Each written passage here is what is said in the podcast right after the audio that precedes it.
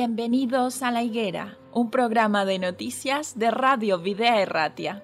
Queremos poner un punto de vista cristiano a lo que hay detrás de cada noticia, en un momento confuso, inestable y lleno de incertidumbres. Vamos a tratar de encontrar los protagonistas que actúan en cada realidad. Nos detendremos en las noticias que nos hagan ver el esfuerzo y la generosidad de verdaderos creyentes colaboradores de Dios en este mundo, personas que se entregan de forma altruista dando lo mejor de sí. Pero no dejaremos de resaltar la realidad y los intereses de aquellos que actúan sin valores y hacen más difícil la vida en este tiempo. Colaboradores de la injusticia que ayudan o realizan auténticos desmanes y que permiten con pasividad los peores abusos. Nosotros como cristianos tenemos un mandato de Jesús en Mateo 24, 32.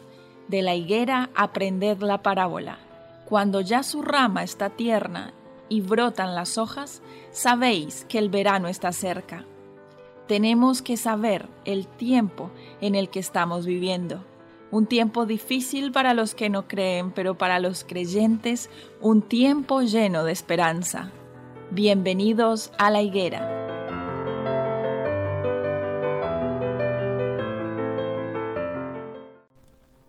Kaisho amigos, bienvenidos una vez más a La Higuera, un programa de noticias y actualidad, en el cual trataremos temas de importancia general, global y nacional bajo un enfoque cristiano. ¿Qué tal, Dan? ¿Cómo te va? Muy bien. Pues bien, el día de hoy quiero comenzar dando alguna información que no es una tertulia, pero sí nos parece curioso, porque aquí en Vizcaya tenemos muchos aficionados de la micología Bilbao pone en marcha el servicio gratuito de identificación de setas. Desde el 20 de octubre hasta el 1 de diciembre, todos los martes, puedes asistir pidiendo cita desde el lunes anterior a las dependencias del área de salud. Allí en la calle Ugalde séptima, segunda de Bilbao, puedes eh, responder todas tus dudas de manera gratuita y, los expertos te aclararán si los, ejemplares de setas y hongos recogidos en el monte son aptos para el consumo. Sí, la verdad es que es una noticia interesante para todos los amantes de las setas y de la micología. Hay un, aquí hay mucho interés, hay mucho interés y mucha afición. Hay mucha afición y los lugares secretos donde se recogen o donde las personas saben que hay hongos y setas, no se lo dicen a nadie. Es como una actividad de búsqueda del tesoro, vamos. Ni más ni menos. Y está prohibido comentarlo ni con los amigos. Yo te puedo decir de experiencia, yo no soy aficionado, no soy, soy aficionado a comerlas, ¿eh? las setas y los hongos me gustan mucho. Pero yo tengo amigos que con mucha confianza que, sé que van a buscar setas, van a buscar hongos, eh, y les dices a ver por dónde andan y no te dicen nada, no te dicen nada. Y saben que yo no estoy no estoy eh, en situación de ir porque yo no, yo no soy aficionado.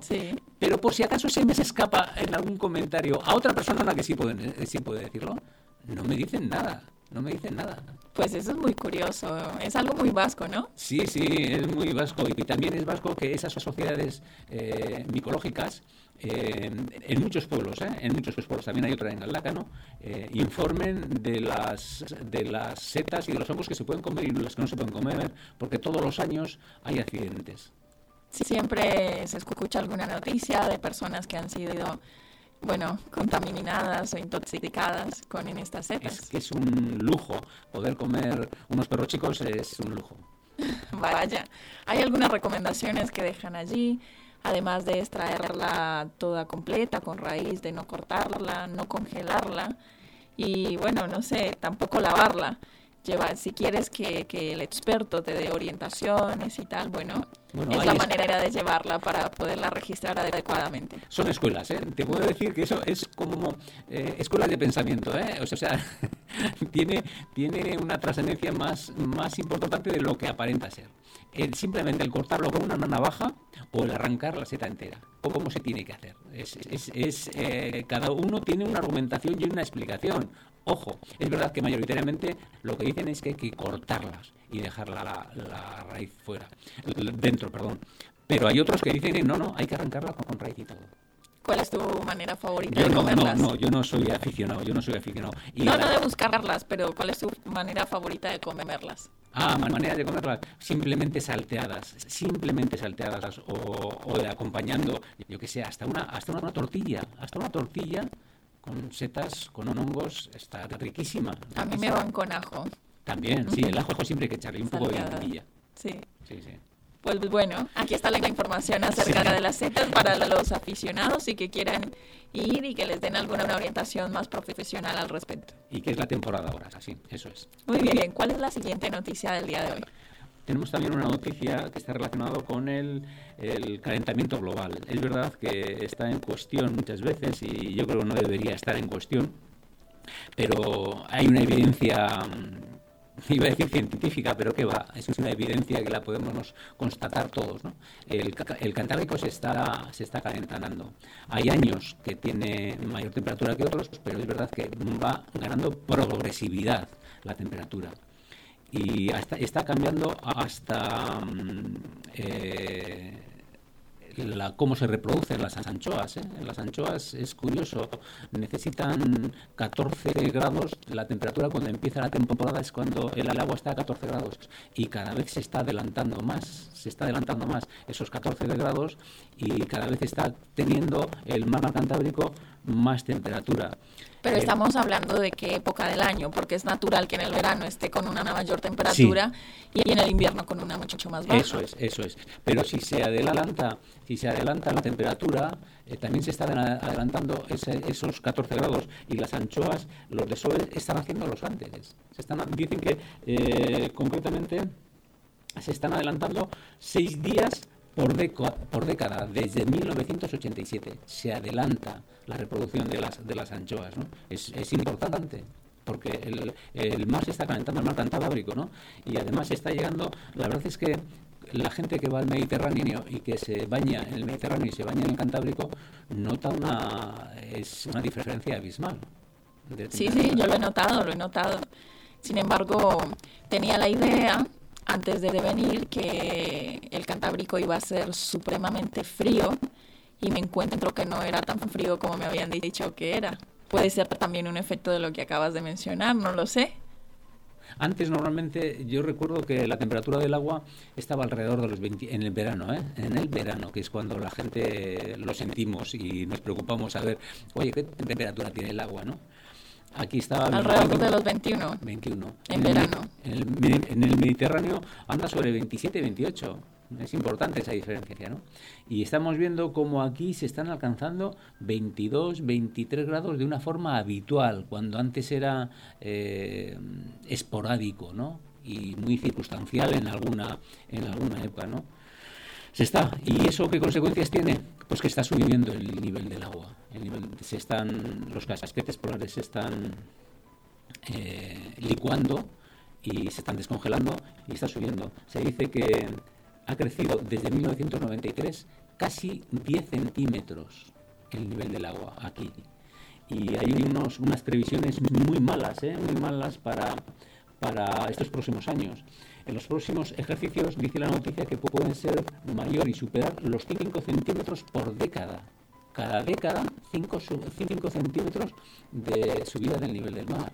Bueno, sin ser muy observador, podemos darnos cuenta simplemente aquí en la ría el nivel, cómo ha subido la ría. Y uno podría decir que es por las lluvias, pero teniendo en cuenta un poquito más de, de conocimiento y de lo que acabas de mencionar, son, distintos los factores que pueden afectar ese crecimiento. En este caso, el calentamiento global.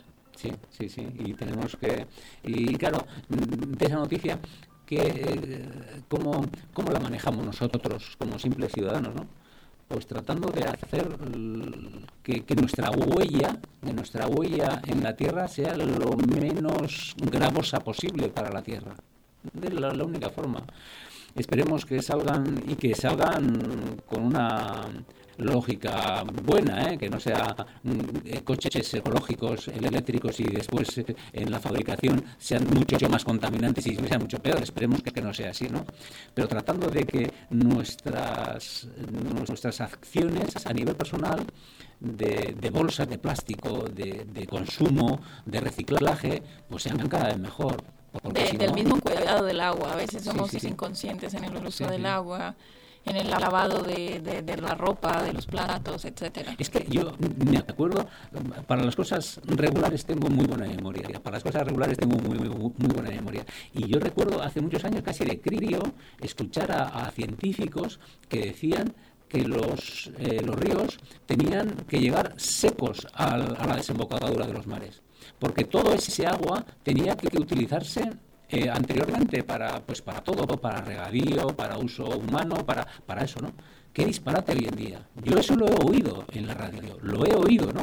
Y argumentado, ¿no? Argumentándolo, ¿no?